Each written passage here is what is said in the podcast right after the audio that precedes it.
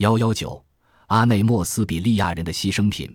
当萨凯拉拉吉斯在约赫塔斯山旁的阿内莫斯比利亚开始探寻之际，他竟做出了最令人振奋的发现：在离科诺索斯只有几公里、靠近种植葡萄的地方阿尔卡纳斯，他已经看到一座米诺斯王朝宫殿的墙基显露出来了，而且在福尔尼埋葬的地方发掘出克里特岛上第一批没有被盗过的统治者的墓地。当在阿内莫斯比利亚的发现让他感到有些不安的时候，他已经是一位有成就的考古学种了。在山坡上面能看到无限广阔的大海。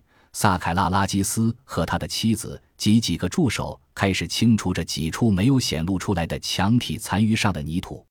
考古的幸运之神又一次的站到了他的一边。他有了耸人听闻的新发现，那是一座长方形的建筑。附有三个同样大小的房间和一个狭窄的前厅，这种简单的基本形式使人想到分为三部分的教堂。人们至今也只是从艺术品物件上的图片里认识到它们是克里特岛上所独有的。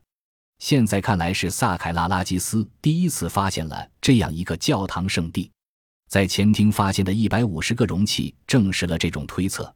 这些容器是为举行宗教活动而准备的。干的河稀的食品是作为贡品贡献给天神的，那些高脚杯、擦船和盆盆罐罐都是用来保存和配置那些食品的。在神庙房间当中的地上全是些小的铸器和盘碟，从埃及和东方出土的那些配置和烹调的祭祀贡品是世界闻名的，从古希腊发掘的天神的菜单也流传下来了。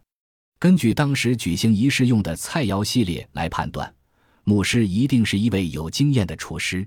每举行一次仪式，都需要他们专门的配置。在中间房间前面的一旁有一个二十五厘米高的石头廊台，在廊台上面立着一双超过真人大小的陶制的脚，这双脚在踝骨的地方呈锥体转动的姿势。在发现这双脚时，它是被厚厚的一层灰土盖着的。这些灰土是木柴的余烬，这样的双足在克里特的其他地方也已经有发现，在陶制的女性神灵偶像的裙下，同样可以看到这样的双脚。大概在阿内莫斯比利亚的神庙里，也有一尊大的木质天神塑像。从阿基亚特里亚达的印章的印痕看得出，女牧师的神像是怎样用华丽的衣料去装饰的。在这房间的人口处，挖掘人员碰到了一具人的骨架。从这个骨架躺着的姿势表明，这个人刚离开这个中间的房间。他腹部朝下的倒下去，对着他的双脚放着一个毁坏了的容器。在克里特岛上的诸多发现中，这个容器上的装饰其艺术价值是罕见的。它上面是用白的和红的颜色画成的一只公牛的浮雕，这只公牛被藏红花和树枝围着。它是一只盘子，像是城东雾雪贡献祭用的。当这些考古学家们在清除神庙西边房间的碎石沙砾时，他们认定这里是举行献祭仪式的地方。雅尼斯·萨凯拉拉基斯在他的发掘报道中写道：“在这个房间的西南角，我们发现了一个人的骨架，是腹部朝下躺卧着的，右手放在头的旁边，双腿岔开。她是一位大约二十八岁女子的骨架，她身高一百五十四米。据人类学家的检查。”他是地中海贫血患者，朝北几米远的地方发现第二个骨架，他的姿态更加不同寻常。这个人是仰面倒下去的，右腿伸展出去，左腿构成一个角度，他的双臂向着胸骨处弯曲。按人类学家的陈述，这是一位男子，年纪大约三十八岁，身高一百七十八米。他的身体特别柔嫩，但非常健康。从生物学角度看。他的精神状态也很好。据法医鉴定，他的身体姿态是拳击者的姿态。对于那些被从上方落下的重物猛击头顶的人来说，这种姿态是典型的。他们会将一只脚掷向后面，将双手举向高处，为的是保护脑袋。这个骨架这种特别紧张的拳击者姿态，只能从火焚角度去解释。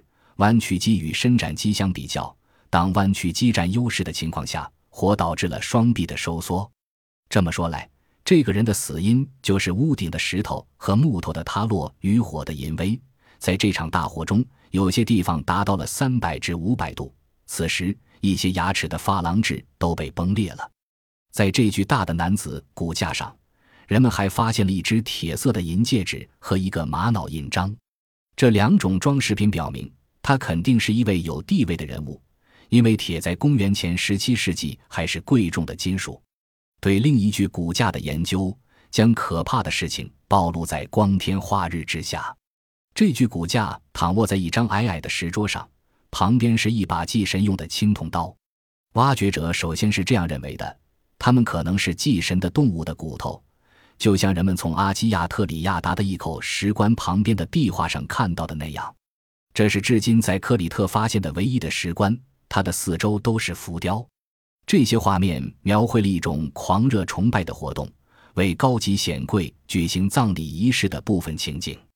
在中央是一只公牛做祭品，这头牛被绑缚着放在一张桌子上，它的颈动脉已被割开，血液流人，一只相似于在阿内莫斯比利亚出土的那种容器。同时，一个男子演奏双管笛，两个女牧师主持这种仪式。其中一个女子身披一张皮，站在祭坛上献上一只不带血迹的祭品，一只摆满果品的篮子。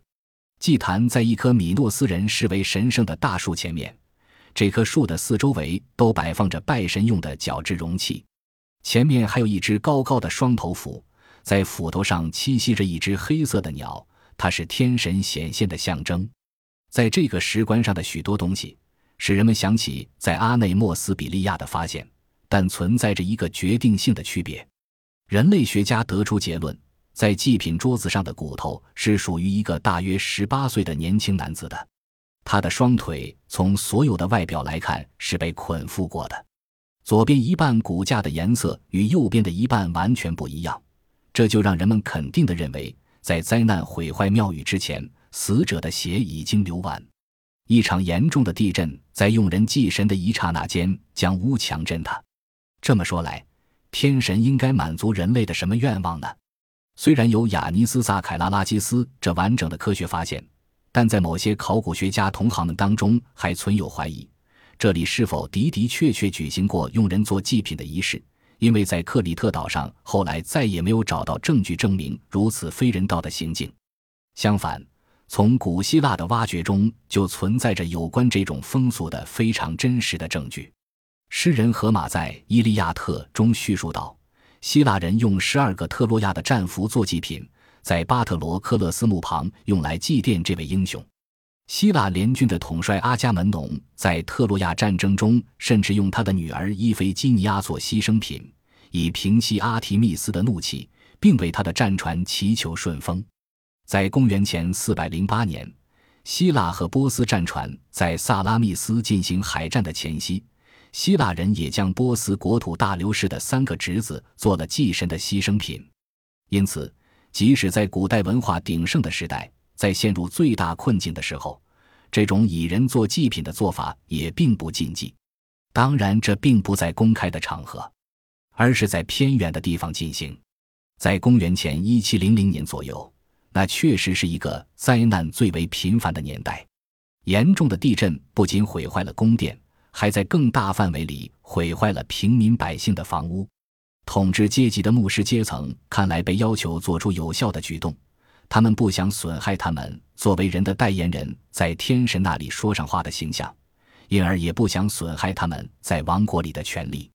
他们便采取最极端的手段，皆顺乎天神之意，举行杀人祭奠的仪式。这是完全可以想象的。